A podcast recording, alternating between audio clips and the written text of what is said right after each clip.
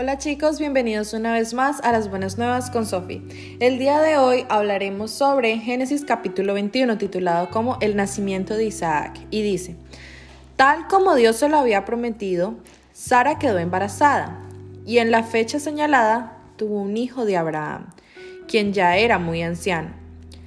Abraham le puso por nombre Isaac y lo circuncidó a los ocho días de nacido, cumpliendo así con el mandato de Dios.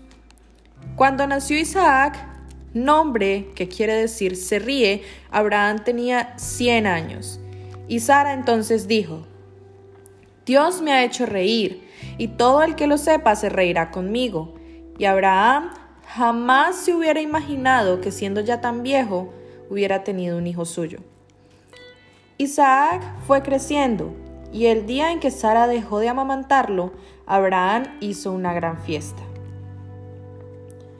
Cierto día, Sara vio que el hijo de Agar y de Abraham se burlaba de Isaac. Entonces fue a decirle a Abraham, echa de aquí a esa esclava y a su hijo. Él no tiene derecho a compartir la herencia con tu hijo Isaac. Esto no le agradó nada a Abraham, pues se trataba de un hijo suyo. Pero Dios le dijo, no te preocupes por el niño, ni por la esclava. Haz todo lo que Sara te pida, pues tu descendencia vendrá por medio de Isaac. Pero también con los descendientes del hijo de tu esclava haré una gran nación, pues es hijo tuyo. Al día siguiente, muy temprano, Abraham tomó pan y se lo dio a Agar. También tomó una bolsa de cuero con agua y se la puso a ella en el hombro, y la despidió junto con el niño. Agar se fue en dirección al desierto de Berseba, y allí se perdió. Cuando se le acabó el agua, acostó al niño bajo un arbusto.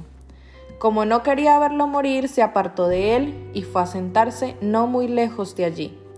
Mientras estaba sentada, se echó a llorar. Dios oyó los gritos del niño y llamó a Agar desde el cielo y le dijo, ¿Qué te pasa, Agar? No tengas miedo, ya escuché los gritos del niño. Anda, levántalo y tómalo en la mano.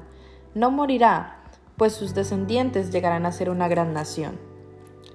En ese momento Dios permitió que Agar viera un pozo de agua. Ella corrió a llenar la bolsa y le dio de beber al niño. Cuando el niño creció, se quedó a vivir en el desierto de Param.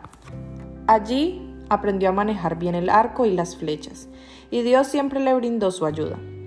Finalmente su madre lo casó con una egipcia. Por esos días Abimelech fue a visitar a Abraham. Lo acompañó Ficol, que era el capitán de su ejército. Al llegar, Abimelech le dijo a Abraham, He visto que Dios te ayuda en todo lo que haces. Júrame ahora mismo, delante de Él, que nunca me harás ningún daño, ni tampoco a mis hijos ni a mis descendientes. Júrame también que siempre me tratarás bien, tal y como yo te he tratado, y que harás lo mismo con la gente de este país donde has venido a vivir.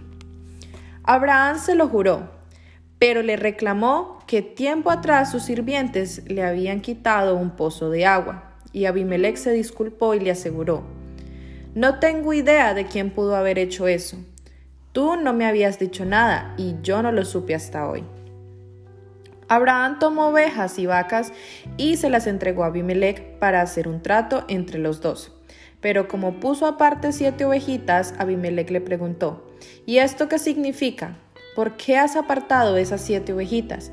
Y Abraham le respondió, Quiero que recibas estas siete ovejitas de mi propia mano. Ellas serán la prueba de que este pozo lo abrí yo. Por eso aquel lugar se llamó Berseba porque allí Abraham y Abimelech se hicieron un juramento. Luego de cerrar el trato con Abraham en Berseba, Abimelech y Ficol regresaron al país de los filisteos.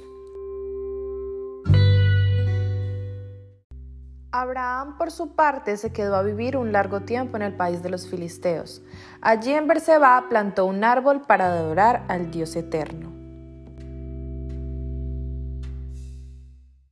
Ahora para entrar un poco más en el tema, sabemos que esta promesa tomó mucho tiempo, más o menos 25 años para que se cumpliera, pero Dios fue fiel en su promesa.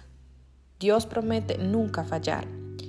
Algunas de las promesas de Dios son condicionales y dependen de algo que nosotros tenemos que hacer, pero otras promesas de Dios son incondicionables y Dios las cumple, no por lo que hacemos, sino por quien es Él.